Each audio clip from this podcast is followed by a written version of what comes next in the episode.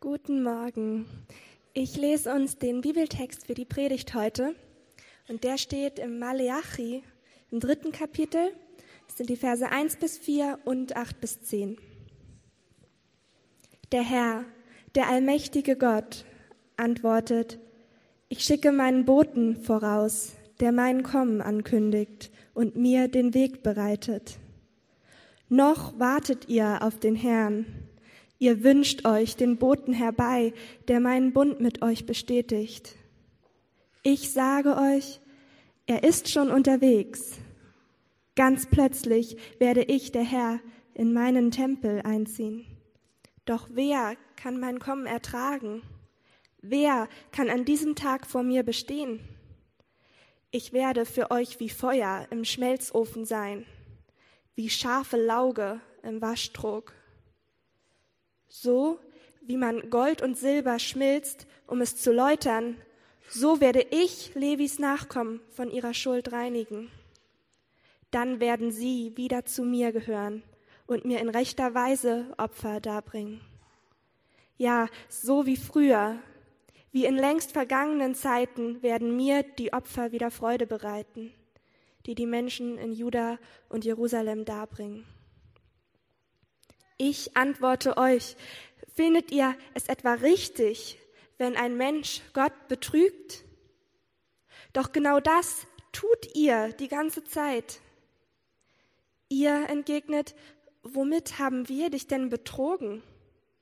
Nun, ihr habt mir nicht den zehnten Teil eurer Ernte gegeben und ihr habt den Priestern ihren Anteil an den Opfergaben verweigert. Mein Fluch lastet schwer auf dem Volk. Und trotzdem hört ihr nicht auf, mich allesamt zu hintergehen.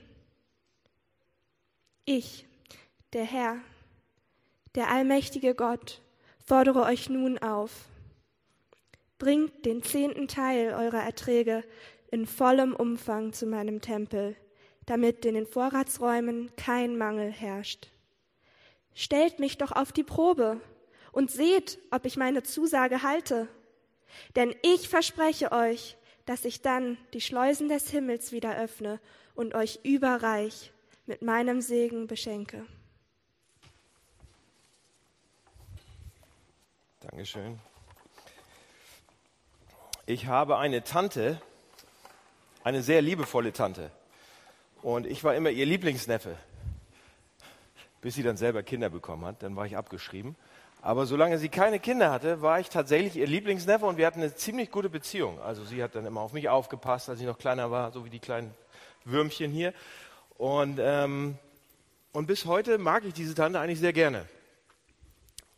Diese Tante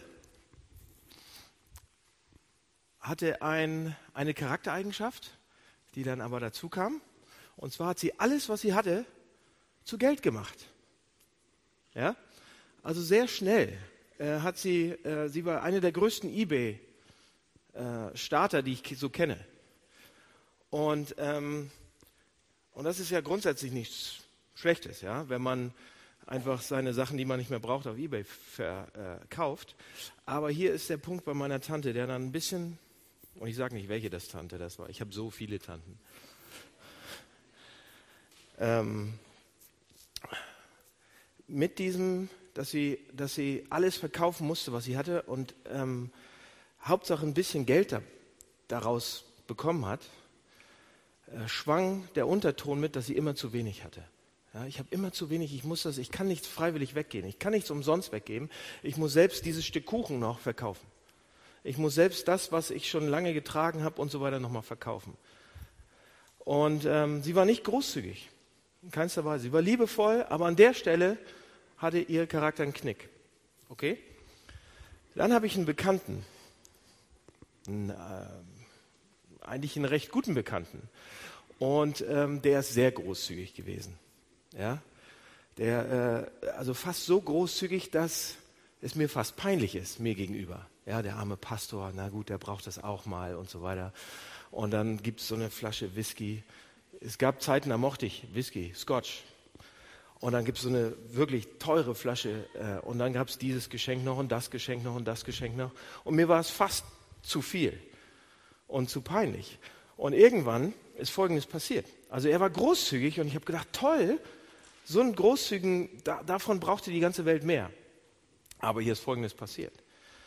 Ich konnte mich nicht um ihn, so er war ein Bekannter und ähm, ich bin halt nun Pastor einer erwachsenen Gemeinde und ich konnte mich leider nicht so um ihn kümmern oder wie er das gerne gewollt hätte. Er hätte mich so oft eingeladen und ich habe das nicht geschafft, ihn zu besuchen zu kommen. Und dann war auf einmal weg. Und irgendwann nach einem Jahr treffe ich ihn wieder und er sagt, ich war doch so großzügig zu dir, warum bist du nie zu mir gekommen, hast mich besucht? Er wollte mich kaufen mit seiner Großzügigkeit. Also es war ein, nicht einfach nur, er, er war großzügig für sich selbst. Ja? Gott möchte, und das ist die Aussage des Textes, dass wir von Herzen großzügig sind. Und wir sind es nicht. Ja, und für euch Christen, die ihr hier seid heute, ihr denkt vielleicht, oh, das ist ja der Text mit den 10 Prozent, den Zehnten geben. Nein, ist er nicht. Da steht zwar was von Zehnten drin, aber das ist nicht der, der, der Haupt, das Hauptthema dieses Textes. Ja, es geht nicht darum, in der Bibel geht es übrigens fast, nee, in der Bibel geht es nie darum, dass die Bibel uns sagt, oh, es geht darum, was du machen musst. Ja, die Bibel ist nicht ein Buch, wo es darum geht, was wir tun müssen, sondern die Bibel ist ein Buch, wo es darum geht, was jemand anderes für uns getan hat. Okay, deshalb vergesst das mal mit den 10 Prozent, was wir alles ganz schnell machen müssen. Lass uns das mal genauer angucken, was da drin steht.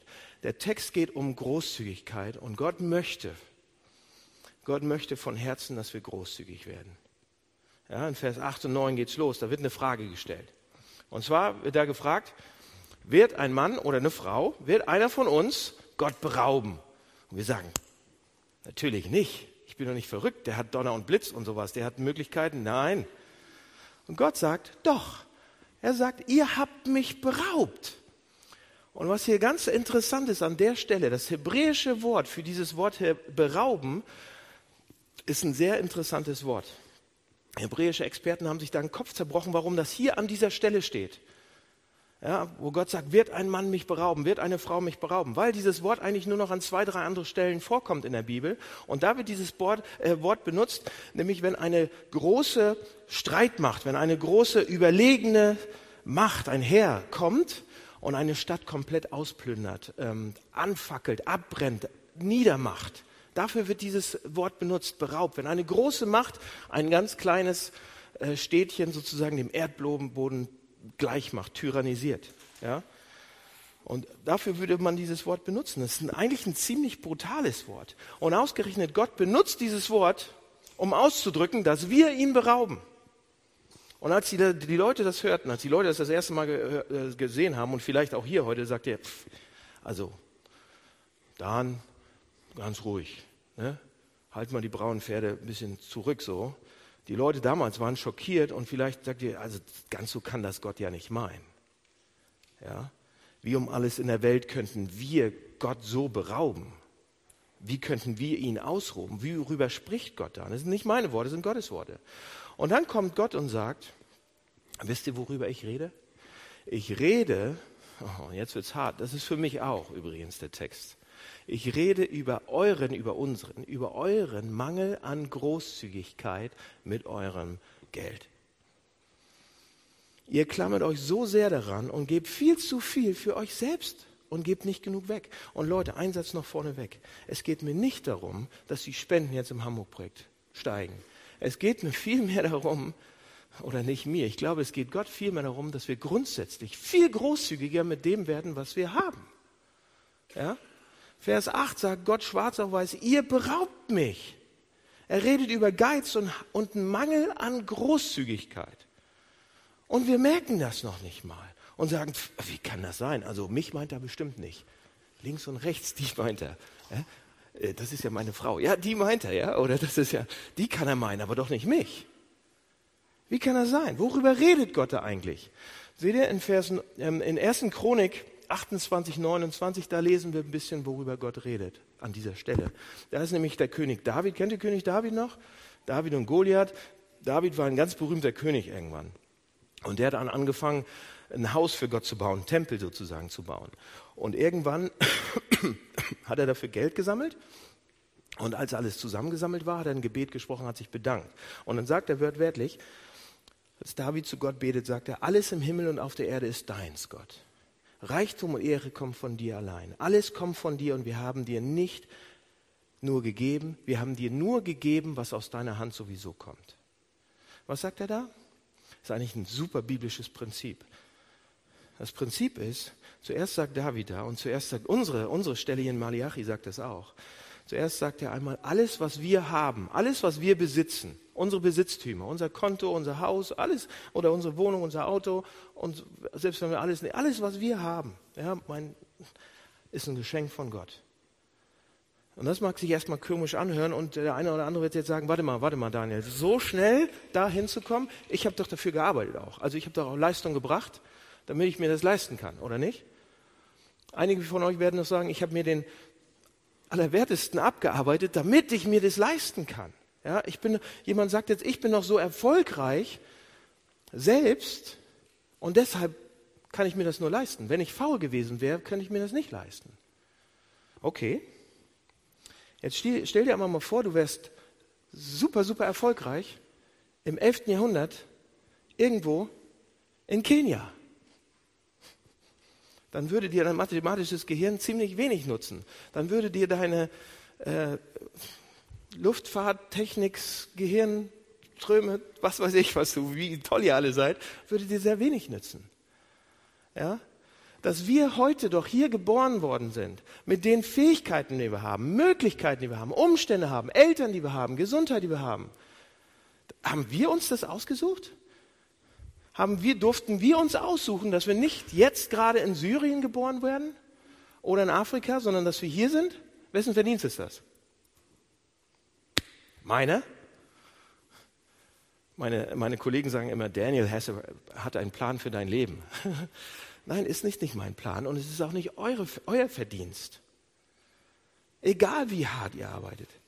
Wenn ihr reicher seid, wenn ihr besser dasteht als jemand anders, dann mag das daran liegen, weil ihr mehr Möglichkeiten und Fähigkeiten und bessere Umstände von Gott geschenkt bekommen habt als der andere. Vielleicht einen schlaueren Kopf, vielleicht einen besseren Intellekt und so weiter. Aber alles, was wir haben, ist letzten Endes ein Geschenk. Das ist, was die Stelle, das ist, was die Stelle hier sagt. Und Gott gibt sein Eigentumsrecht nicht einfach auf. Ja, er sagt nicht, oh, ich schenke euch das alles letzten Endes, sondern er sagt, ich überlasse euch das für eine Weile. Ihr kommt mit nichts auf die Welt und mit nichts werdet ihr wieder gehen. Aber in der Zwischenzeit überlasse ich euch ganz viel. Und damit könnt ihr ganz, ganz, ganz viel machen. Aber Leute, wenn wir diesen Geschenkcharakter, dieses Überlassen-Charakter verneinen, wenn wir sagen, nein, das ist meins, dann vergessen wir, dass das von Gott gegeben ist. Ja, wenn wir es im Grunde nur für uns benutzen, außer vielleicht kleine Beträge für die Wohltätigkeit, und für vielleicht das Hamburg-Projekt und vielleicht andere kleine Sachen. Aber im Grunde genommen behalten wir uns für uns selbst. Wisst ihr, was wir dann machen? Wir brandschatzen, wir rauben, wir vergewaltigen, wir tyrannisieren, wir bringen diese Welt zum Verfall. Wir betrügen Gott.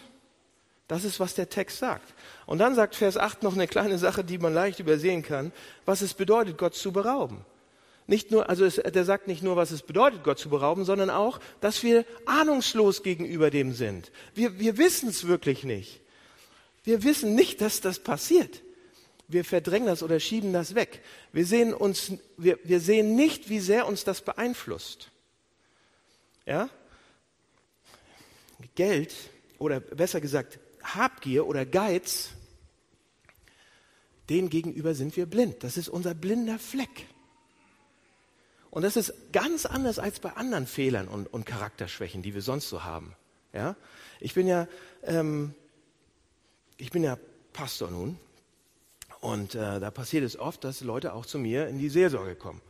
Zur Beichte kommen, zur Seelsorge kommen und ähm, auch Sachen erzählen, die ihnen schwerfallen oder die sie beichten müssen oder wie auch immer. Und, ähm, und da kamen schon Leute und haben gesagt, ja, ich muss dir was erzählen, ich habe ein Problem mit Lust ja, oder mit Pornografie oder ich habe ein Problem mit ähm, Ärger, mit Gewalt, dass ich immer diese Ausbrüche habe oder ich habe Ärger mit dieser, mit, mit Wut oder ich habe ich hab ein Problem mit Stolz. Ich denke immer, ich bin der Größte und der Beste. Es kam noch niemals vor in all den Jahren. na gut, ich bin jetzt erst zwölf Jahre dabei, ne? aber es kam noch nie in diesen zwölf Jahren vor, dass jemand kam und gesagt hat, oh, ich habe ein Problem mit Habgier. Ich habe ein Problem mit Geld. Ich habe damit ein Problem. Ja gut, ich habe ein Problem mit zu wenig Geld, aber ich habe ein Problem mit Habgier. Da kam noch, das war noch nicht ein einziges Mal. Ja, wir sind ja, wir denken, unser Kopf funktioniert so. Wir sind umgeben von Menschen, die viel, viel mehr Geld haben als wir.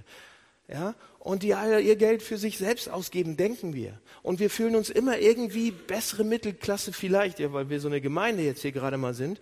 Und, und wir sind sparsam und bescheiden. Ähm, und das ist fast egal, wer wir sind, ja. Der, der, oder wer hier sitzt, der Charakter des Geldes ist, Geld hat diese Eigenschaft, dass es uns blind macht dafür, dass wir ein Problem haben damit. Es zerstört Gemeinschaft. Es zerstört sogar ein, das Gefüge der Gesellschaft. Kennt ihr ähm, Richard David Brecht? Kennt ihr den? Das ist mein Lieblingsphilosoph äh, im Moment. Das ist ein moderner Philosoph, der lebt heute noch, der ist ein bisschen älter als ich. Äh, der sieht schnicke aus, äh, wie George Clooney mit langen Haaren. Kennt ihr den? Richard David Precht, sein, sein, sein bisher bestes Buch oder das, was am meisten Aufsehen erregt hat und was man überlesen kann, ist, äh, heißt, wer bin ich und wenn, ja, wie viele? So viel. Ja? Und der ist im Moment auf allen Kanälen zu finden und der hat eine Menge guter Sachen zu sagen. Also ich bin jedes Mal begeistert, wenn ich ein Interview mit ihm lese und denke, meine Güte, der Typ ist so viel schlauer als ich.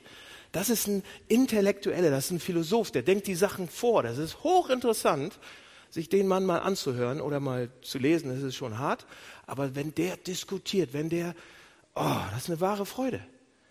Und ich frage mich, wo kommt der auf so eine Idee die ganze Zeit? Wahrscheinlich hat er so ein paar andere Philosophen, die sitzen dann an ihrem Tisch, so stelle ich mir das vor, aber wahrscheinlich ist es ganz anders. Beim, so wie bei uns auf Toilette kommen ihm die Ideen. Ne? Bei mir, bei euch. Dieser da, Richard David Brecht, ja okay, war ein Spaß, der hat ein Interview gegeben und, das, und da ging es auch um Geld. Ja, das hat äh, mit, ähm, mit seinem äh, Paper oder mit dem, mit dem ich glaube, er hat einen Bericht dazu geschrieben und hat auch was dazu gesagt. Und er hieß, brauchen wir mehr Zeug oder brauchen wir mehr Zeit? Und hat er sich ähm, mit äh, der Geschichte des Kapitalismus und mit der Geschichte des Geldes beschäftigt. Ein sehr, sehr tolles Interview. Kann man auf YouTube finden, kann man überall sonst finden.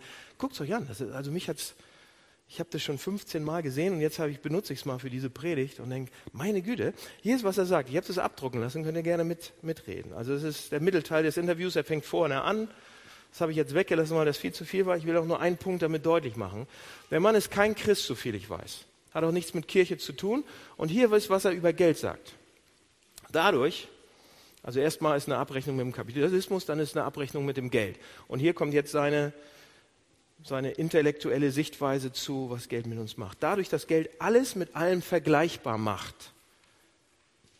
Das hat er vorher beschrieben, wie das passiert, da gehe ich jetzt nicht drauf ein. Aber es, das ist, ein, ist eine These, die er da aufstellt. Dadurch, dass Geld alles mit allem vergleichbar macht, vernichtet es alle alternativen Werte.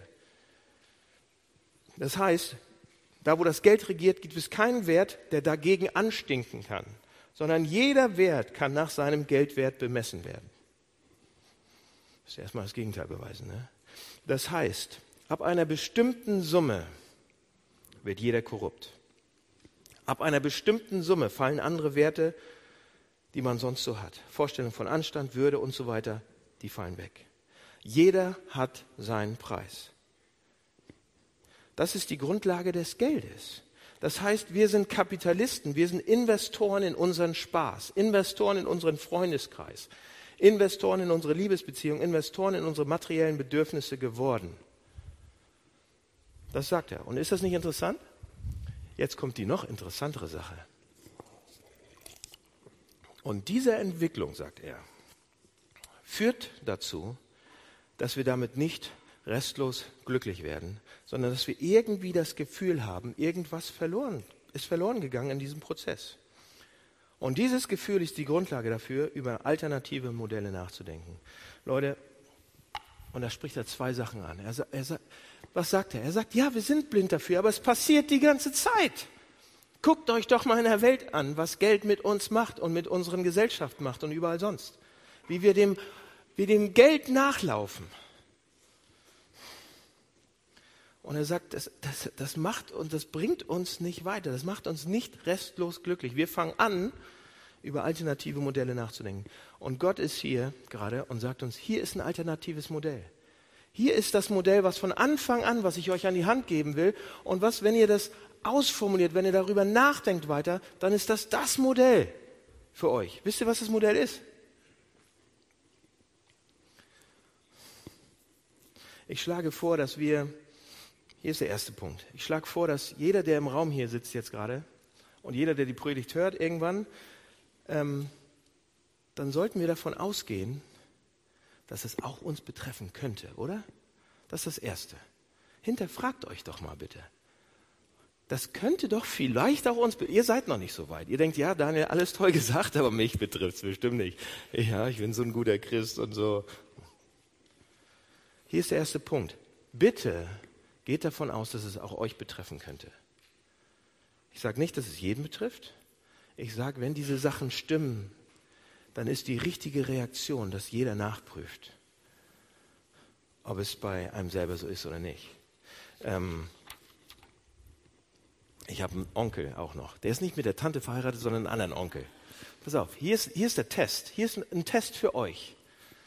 Und, ähm, und wir waren auf einer Familienfeier mit diesem Onkel. Und ich rede mit ihm, wir haben dann abends stehen zusammen und haben, trinken Bierchen. Und früher, als wir so 14 waren, haben die immer um die Wette gegessen. Jetzt machen wir das nicht mehr. Ein bisschen älter, wir trinken dann ein kleines Bierchen zusammen und reden. Und dann, und dann reden wir über Geld auf einmal. Und er meint, oh, weißt du was? Ich habe mir mal überlegt, was wäre, was könnte ich mit vier Millionen machen? Was wäre, wenn ich, er hatte keine vier Millionen, was könnte ich mit vier Millionen machen? Ich lag die ganze Zeit, die ganze Nacht wach und habe mir überlegt, was könnte ich mit vier Millionen machen. Und ich habe ihn gefragt, warum vier genau? Warum nicht nur eine? Also ich wäre ja schon mit einer zufrieden, habe ich ihm gesagt. Er meinte, nee, das ist zu wenig. da bin ich, da war nur zwei Stunden, da war ich fertig damit. Aber mit vier Millionen konnte ich die ganze Nacht überlegen. Und ich weiß nicht, ob da euch das auch schon mal so ging, oder? Also wer von euch lag auch schon mal nachts wach und hat überlegt, was er mit ganz viel Geld machen könnte? Mit einer Million, mit drei Millionen, mit fünf Millionen. Wer von euch? Also ich melde mich auch. Ich habe das gemacht.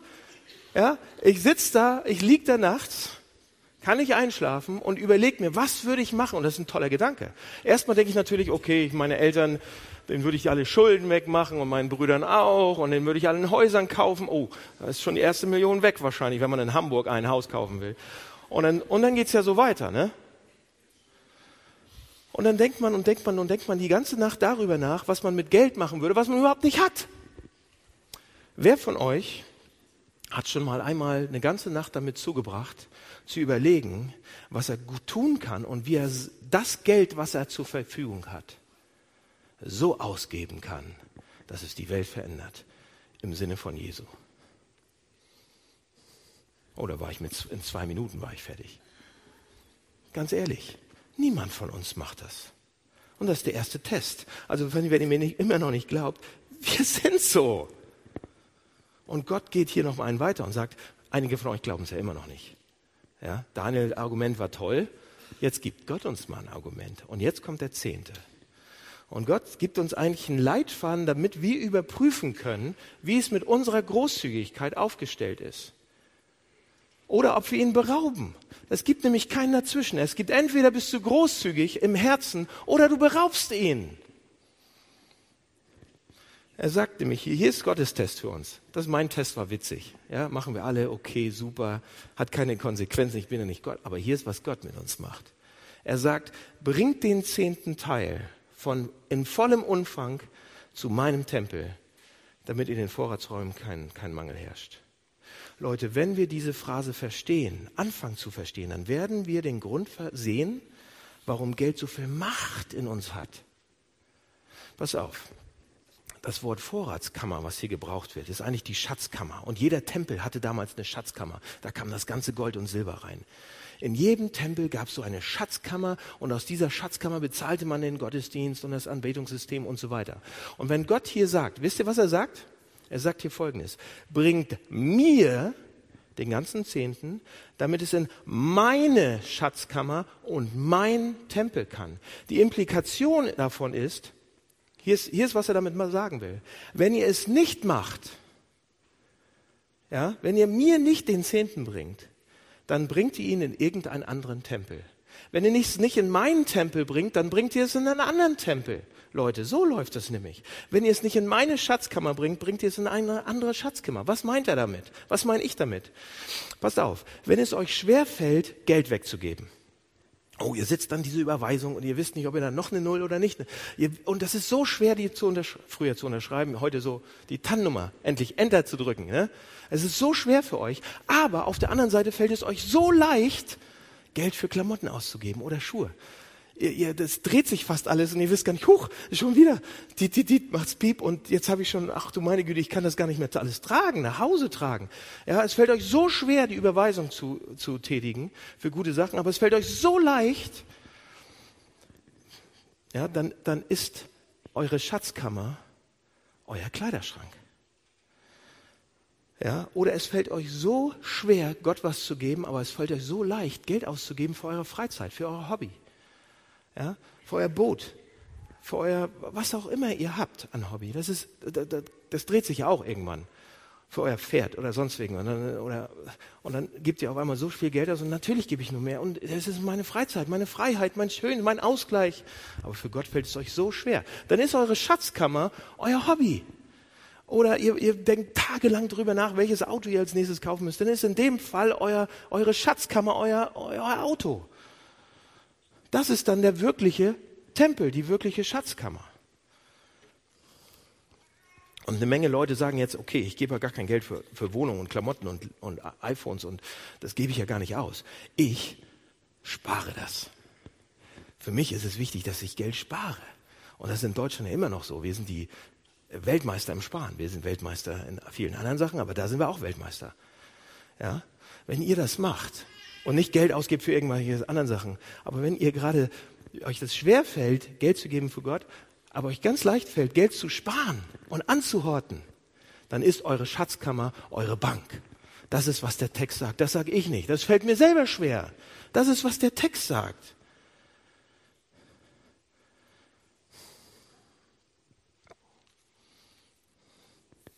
Und das funktioniert so leicht, oder? Ist doch absolut mühelos. Wir machen das so mit Leichtigkeit, Geld auszugeben für Dinge, von denen wir denken, dass wir sie brauchen, von denen wir denken, dass sie uns gut tun. Und dann sagt dieser Text, das ist mein wirklicher, das ist meine Schatzkammer, das ist, was mir wirklich wichtig ist. Das ist eigentlich, sagt der Text, das ist mein wirklicher Gott, nicht der, der irgendwo ist. Das Geld fließt einfach nur so in die Schatzkammer meines wirklichen Tempels. Alles, wofür es richtig leicht ist, Geld auszugeben. Ja, was mir wichtiger ist als Gott. Und da sagt der Text, das ist mein wirklicher Herr, meine wirkliche Quelle von Hoffnung, von Bedeutung, von Anerkennung, von Freude, von Sicherheit. Ganz egal, ob ihr das glaubt oder nicht. Das ist, was der Text sagt. Geld wird uns immer zeigen, was wir letzten Endes anbeten und was wir letzten Endes verehren. Und wir sind nicht großzügig. Wir sind nicht großzügig. Schon gar nicht in dem Maß, wie Gott es will. So, letzter Punkt. Ich habe heute keine drei Punkte, habt ihr gemerkt, ne? Aber das ist jetzt die Schlusskurve. Was macht Gott jetzt? Was tut er, um uns umzustimmen? Was tut er, um uns, um uns beizubringen, wie wir, wie wir, um uns zu motivieren, wie wir mit Geld umgehen können für sein Reich? Hier gibt es zwei Überraschungen im Text und die sind toll. Und die erste habt ihr vielleicht so noch nie gesehen, aber die erste Überraschung ist, dass diese 10%-Regel, ja, wir denken immer, oh, ich muss 10% Gott geben. Oh nein, ich muss 10% Gott geben und den noch was und den noch was. Wisst ihr, was, was die Regel eigentlich sagt? Alles gehört Gott. 90% dürft ihr haben. 90% 90% Ihr dürft, das gehört ja nicht uns. Das gehört ihm eigentlich. 90 Prozent ist euers. 90 Prozent dürft ihr machen mit was ihr wollt. 90 Prozent ist zur freien Verfügung. Das gibt es in keinem Staat. Ja, die haben die Tricks. Das sieht zwar vielleicht so aus manchmal, auf irgendwelchen Inseln, aber dann gibt es da Tricks und auf einmal sind das 50 Prozent weg. 90 Prozent ist für euch. 10 Prozent gebt für mein Reich. Nicht, noch nicht mal für die, für die Hamburg-Projekt. Gebt für mein Reich, gebt für das Gute. Geht dafür, dass, dass mein Reich, dass der Shalom-Gedanke, dass es, dass es Wohlergehen, weniger Hunger, weniger, weniger Kinderarmut, weniger Sklaven, gebt 10 Prozent nur dafür. Den Rest regle ich schon. 90 Prozent ist für euch. Das ist die erste Überraschung, oder? Noch nie so gesehen. Ich muss immer weggeben. Aber eigentlich, Leute, und hier ist das Prinzip, was daraus kommt. Wenn ihr denn euch mal traut, das zu tun was ihr ihm gebt, werdet ihr am Ende des Monats nicht vermissen. Was ihr Gott gebt, ob es 10% sind oder 20, was ihr Gott geben werdet, werdet ihr am Ende des Monats nicht zu wenig haben. Was ihr ihm nicht gebt, werdet ihr am Ende des Monats nicht zu viel haben. Das ist ein Gottesprinzip. Ich lebe seit 20 Jahren danach. Es, es stimmt. Und hier ist die zweite Überraschung. Eine habe ich noch. Und die hat was ähm, mit einem harten Text hier zu tun. Da steht nämlich, da sind zwei Fragen im Text. Als Gott so anfängt und sagt, oh, ihr, ihr beraubt mich. Und dann sagt er, doch wer kann mein Kommen ertragen, wenn ich denn mal komme? Und das gerade rücke, wenn ich das nicht mehr zulasse, dass ihr mich beraubt, wer kann mein Kommen dann ertragen? Wer kann an diesem Tag bestehen? Ist so ein bisschen altes Deutsch, aber wer kann es aushalten, wenn ich komme? Wer kann es aushalten, wenn ich die Sachen mal gerade rück? Ja, ich werde wie, für euch wie ein Feuer mit Schmelzofen sein und wir denken, uff, das wird heiß. Und scharfe Lauge, ja, so sauer B7, so ein Zeug. So wie man Gold und Silber schmilzt, um es zu läutern, so werde ich euch sozusagen reinigen. Und wir denken, oh, das wird heiß. Und er fragt doch, wer kann mein Kommen ertragen? Wer kann wie Gold und Silber gereinigt werden? Niemand. Die Antwort ist niemand. Keiner würde das überstehen von uns. Niemand. Gott ist so anders, so viel besser, so gerechter, so viel größer, so heilig. Niemand könnte das ertragen. Und jede Religion hat das erkannt. Übrigens, jede Religion hat das erkannt. Dass es einen Bruch gibt zwischen Gott und uns. Dass es einen unendlichen Graben gibt zwischen Gottheit und Menschheit, der eigentlich überbrückt werden müsste. Also bringt jeder Religionsgründer, und das ist so interessant, prüf das mal nach, jede Religion, jeder religiöser Gründer bringt Gesetzesbücher, Verhaltensregeln, Kodexe, Rituale, Opfersysteme, wie viel man geben muss, Meditionssysteme und so weiter, Priester, Häuser, Tempel und so weiter. Und sie sagen alle, das müsst ihr machen, um nicht wie Gold und Silber zu enden. Das müsst ihr machen, um diese Brücke zu überklüpfen. Und keiner schafft es. Niemand schafft es. So kann es doch nicht weitergehen, wa? oder? Aber Gott sucht einen Weg und findet ihn. Und er sagt das in Vers 1. Der Bote kündigt ihn an, Johannes der Täufer. Ihr wisst schon, wo es hingeht. Der Bote kündigt ihn an. Das ist hier im Text. Gott wird in seinen Tempel kommen, den Tempel beziehen. Bei den Menschen wird er den Tempel haben. Wie soll das gehen? Es kann doch niemand zu Gott. Doch einer kann. Einer kann. Jesus Christus ist der Einzige, der das kann. Warum? Weil er das perfekte Leben gelebt hat. Weil er das Leben gelebt hat, das wir hätten leben müssen. Weil er den Tod gestorben ist, den wir hätten verdient, verdient hätten. Er sagt, Jesus sagt, ich, mein zerstörter und auferstandener Körper, ist die Brücke über diesen unendlichen Graben, ist die Brücke zwischen Gott und Menschen. Ich, ich, ich saug das auf, was ihr hättet eigentlich machen müssen ich habe das alles bezahlt. Es ist gut zwischen Gott und ich. Ich bin der ultimative Priester. Ich bin der Ultima, ja, ich, ich bin das ultimative Opfer. Ich bin der ultimative Tempel. Ich bin das Gold und Silber für euch. So, wenn das stimmt, was Jesus da gemacht hat, was hat das jetzt mit unserem Geld zu tun? Wisst ihr, was Jesus sagt? Oh, das ist gut. Er sagt, wo euer Herz ist, da ist euer Schatz. Und wisst ihr damit, was er meint? Jede Person in diesem Raum jeder, der diese Predigt hört irgendwann. Wir haben unsere Herzen auf etwas gesetzt und sagen, oh, wenn ich das habe, ja, dann, dann, dann geht es mir gut, dann habe ich Bedeutung und Sicherheit, dann geht es mir gut, dann bin ich wer, dann brau, das brauche ich zum Leben. Wir haben unser Geld in unsere Schatzkammer gebracht. Das können Kinder sein, Status, Karriere, Hobby, wir haben das schon besprochen, Bankkonto und so weiter. Und wann auch immer wir bestimmt haben, was das für uns ist, werden wir alles dafür tun. Wir werden sie beschützen, diese Schatzkammer. Das ist meine Schatzkammer. Da darf auch keiner ran. Und wir zahlen fast jeden Betrag dafür, dass wir sie haben können. Wir tun alles, um sie zu behalten, alles, um sie aufrechtzuerhalten, um sie wiederzubekommen. Das ist viel wichtiger als Gott. Und deshalb könnte man sagen, das ist unser Gottersatz, diese Schatzkammer. Und deshalb, Leute, sind wir nicht großzügig und schon gar nicht zu dem Ausmaß, wie Gott es möchte. So, wie möchte Gott uns jetzt dahin bekommen? Seht ihr, ich habe gerade gesagt, Jesus Christus kam und starb für uns. Habe ich das gesagt? Jesus Christus kam und starb für uns. Warum sollte er das tun? Und jetzt kommt's. Die absolut größte Großzügigkeit, die beste, die gigantischste, die gigantischste Großzügigkeit, die die Welt je gesehen hat, ist, als Jesus Christus ans Kreuz ging und er großzügig sein Leben gab für dich und für mich. Der, den absolut größten Wert. Jesu Leben, sein Leben. Er gab sein Leben, er gab sein Leben für dich. Das heißt, du bist Jesu Schatzkammer. Er hat alles in dich eingezahlt.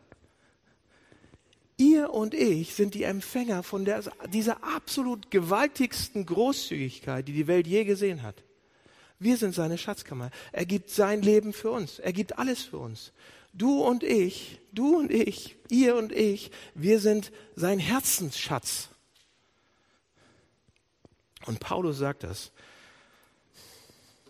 Ja, meine, meine letzte Motivation für euch. Paulus sagt das auch in zweiten Gründen. Eigentlich ist die ganze Bibel davon voll. Er sagt, als es um Geld geht, er sagt, ich gebe euch keinen Befehl, großzügig sein, sagt Paulus.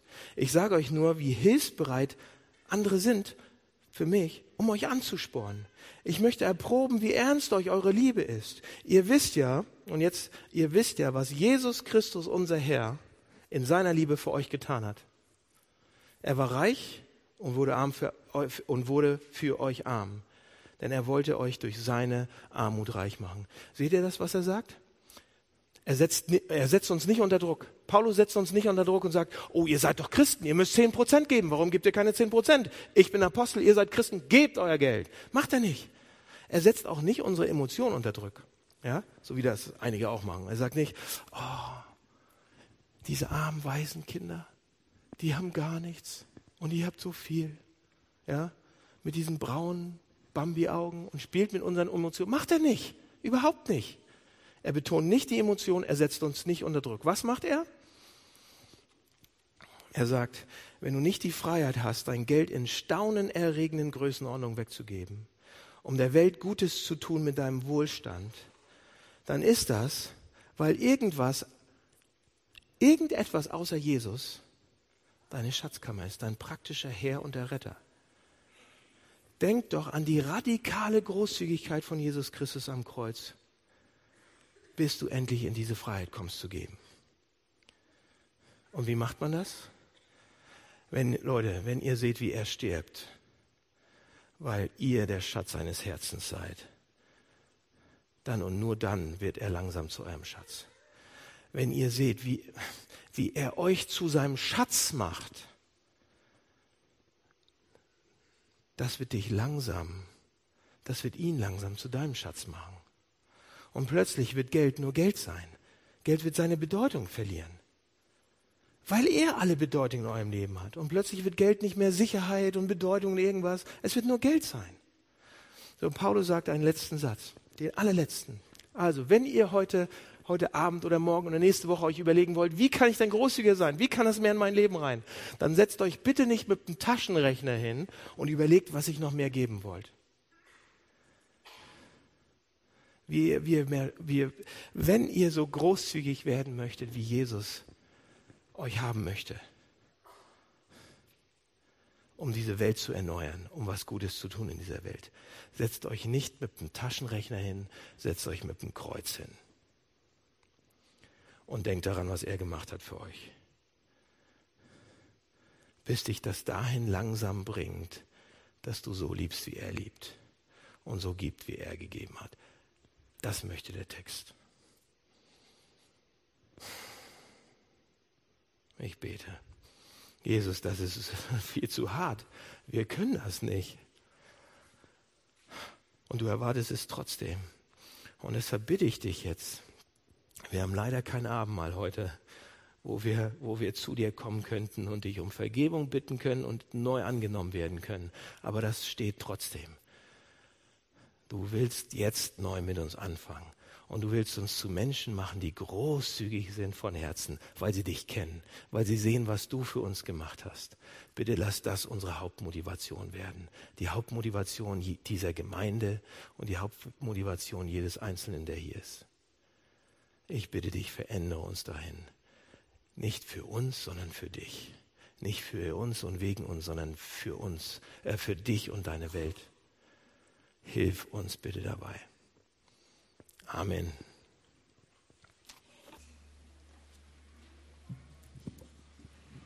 Ja, Daniel hat es schon gesagt, wir werden jetzt eine Kindersegnung haben hier und dafür bitte ich mal alle Beteiligten nach vorne. Ähm, ihr seht es schon heute ganz neu, so ein schönes Namensband, wer gesegnet wird. Das ist Janoa Schulze, ähm, Jeppe Krause, Pauline Focken und Tom Roussel. Und da genau, bitte ich euch alle mal nach vorne. Kommt und stellt euch hier so richtig nach vorne ins Licht, damit man euch sieht, nicht hinter die Notenständer, sondern schön davor. Ja, warum machen wir eine Kindersegnung? Ähm, was, was hat es damit auf sich?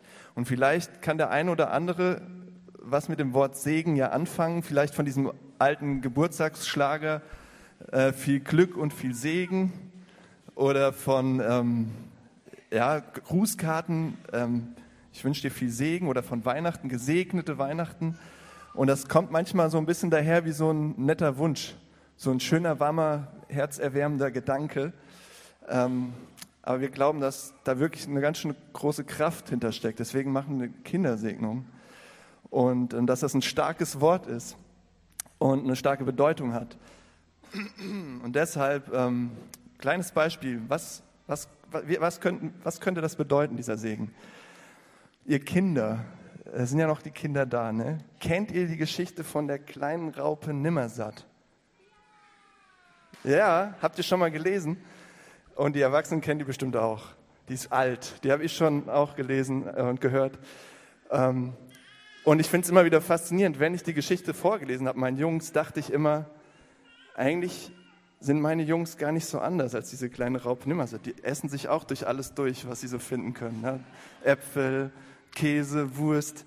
Aber darum geht es ja gar nicht bei der Geschichte, ähm, sondern wie könnt ihr euch daran erinnern, Kinder, wie geht die Geschichte nochmal aus? Was kommt da am Ende bei raus? Oh ja, genau, ein großer, schöner Schmetterling.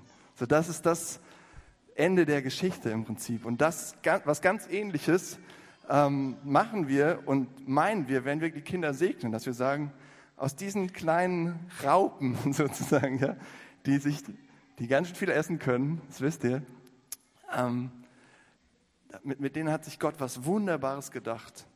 Und er will, dass das aufgeht und dass sie wirklich wunderbar werden, großartig, wunderschön. Und ähm, wir glauben, dass sein Segen das macht. Dass sein Segen so eine Kraft hat, ähm, die Kinder großartig zu machen. Und ähm, wenn wir segnen, heißt das, wir glauben, Gott hat so was Tolles mit den Kindern vor. Ähm, wir wollen das denen zusprechen und wollen ja, Gott uns darauf verlassen, dass Gott das tun wird. Also es sind starke Worte, wenn wir die Kinder segnen, eine starke Sache. Und ähm, ja, deshalb möchte ich jetzt auch noch mal mit einem Gebet anfangen. Ja, lieber Vater, wir danken dir für unsere Kinder. Danke, was du uns anvertraut hast, kleine Menschen so mitzuprägen, so, ja, so eine Auswirkung haben zu dürfen auf das Leben von anderen. Das ist echt eine tolle Sache, eine große Sache. Und ähm, du vertraust uns was Großes an mit den Kindern. Vielen, vielen Dank dafür, dass du uns das zutraust. Und ich bitte dich, dass du diese Kinder beschützt in deiner Hand und dass du mit ihnen das zur Geltung bringst, was du mit ihnen vorhast. Dass du diese Kinder wunderbar machst, großartig, nach ja, Männer und Frauen nach deinem Herzen. Und ähm, wir bitten dich auch für die Eltern, die hier stehen, hier vorne. Bitte gib ihnen viel Freude und viel Kraft und alles, was sie brauchen, auch Zeiten der Ruhe und Erholung und Ausdauer. Das ist ein Marathon. Liebe und Geduld, die Kinder zu erziehen und den Weg ins Leben zu helfen, sodass die Kinder ihren eigenen Weg gehen können. Und wir bitten dich auch für alle Paten und Freunde und Familie und Verwandten und auch für uns als Gemeinde, ähm, mach uns bereit für die, die neuen Kinder, für die neuen Menschen, die da heranwachsen, dass wir Platz machen, dass wir Raum geben und Kraft und Ressourcen teilen wirklich und diese Kinder mit großziehen im Prinzip und mit Verantwortung übernehmen und da sind, auch für die Eltern, aber auch für die Kinder. Ähm, ja, hilf uns dabei und den Kindern zu zeigen, was ja, eine gute Gemeinschaft ist und was Liebe und Geborgenheit ist und Schutz. Und ähm, ja, wir bitten dich das im Namen von Jesus Christus. Amen. Also wir haben jetzt einen Segnungsteil und ich würde euch bitten, gleich ähm, dazu mit aufzustehen, dass wir gemeinsam die Kinder segnen, so als Gemeinde. Und der besteht aus drei Teilen.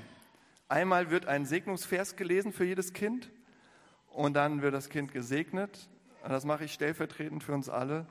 Und dann wird eine Kerze angezündet als Symbol für Gottes Nähe in dem Leben des Kindes, dass Gott da ist, dass Gott das Licht ist, dass er segnet und äh, was Großartiges vorhat mit den Kindern. Und ähm, dann würde ich einfach mal sagen, eigentlich, ich fange einfach mal hier an mit Januar Schulze, genau, der ist schon da. Und ähm, ja, was habt ihr für einen Vers für Januar herausgesucht? Wir haben äh, ein Vers aus Jesaja 41, Vers 10. Fürchte dich nicht, denn ich bin bei dir. Hab keine Angst, denn ich bin dein Gott.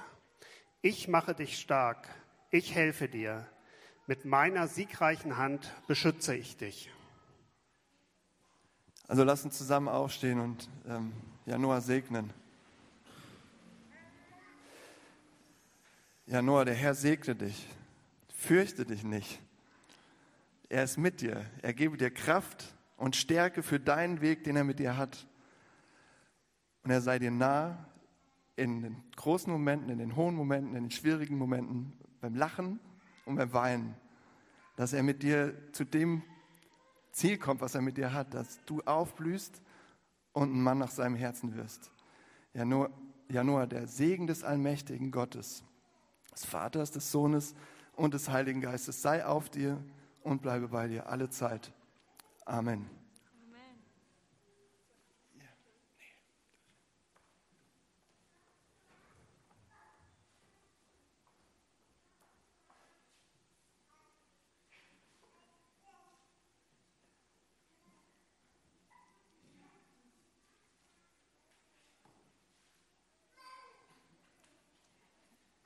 Dann machen wir weiter mit Tom Roussel. Was für ein Segnungsvers hat Tom? Der Tom hat äh, einen Vers aus, zwei Verse, zwei Verse aus 4. Mose, Kapitel 6, 24 und 26. Der Herr segne dich und behüte dich. Der Herr hebe sein Angesicht über dich und gebe dir Frieden.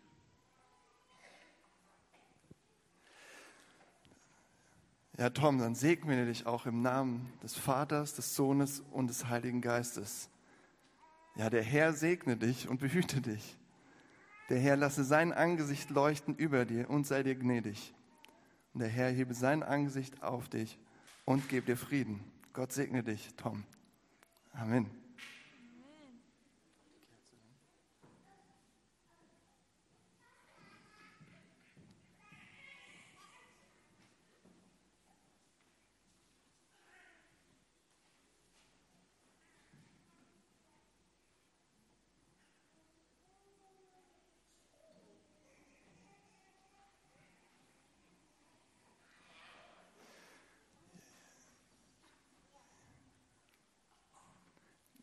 Jeppe Krause.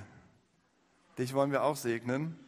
Und du hast bestimmt auch einen Vers, den hat Maren. Lieber Jeppe, dein Segnungsvers steht in Josua 1, Vers 9. Sei mutig und entschlossen.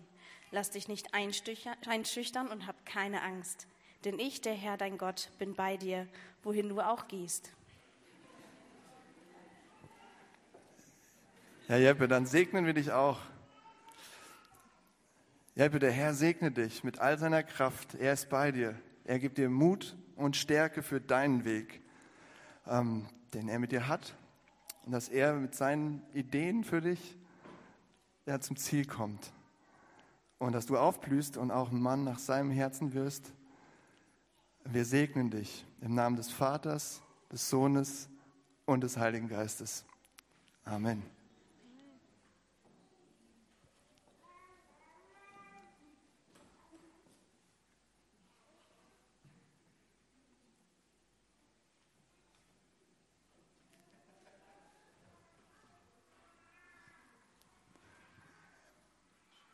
Pauline Focken. Äh, wir hören jetzt, glaube ich, nochmal denselben Vers. Kann das sein? Genau, richtig.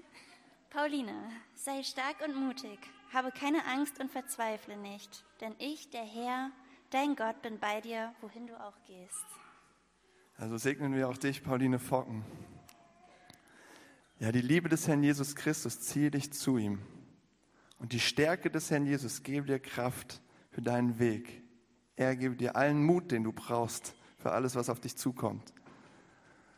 Und die Freude des Herrn Jesus erfülle dein kleines Herz und seine Gnade dein ganzes Leben. Der Segen des allmächtigen Gottes, des Vaters, des Sohnes und des Heiligen Geistes sei auf dir und bleibe bei dir alle Zeit. Amen.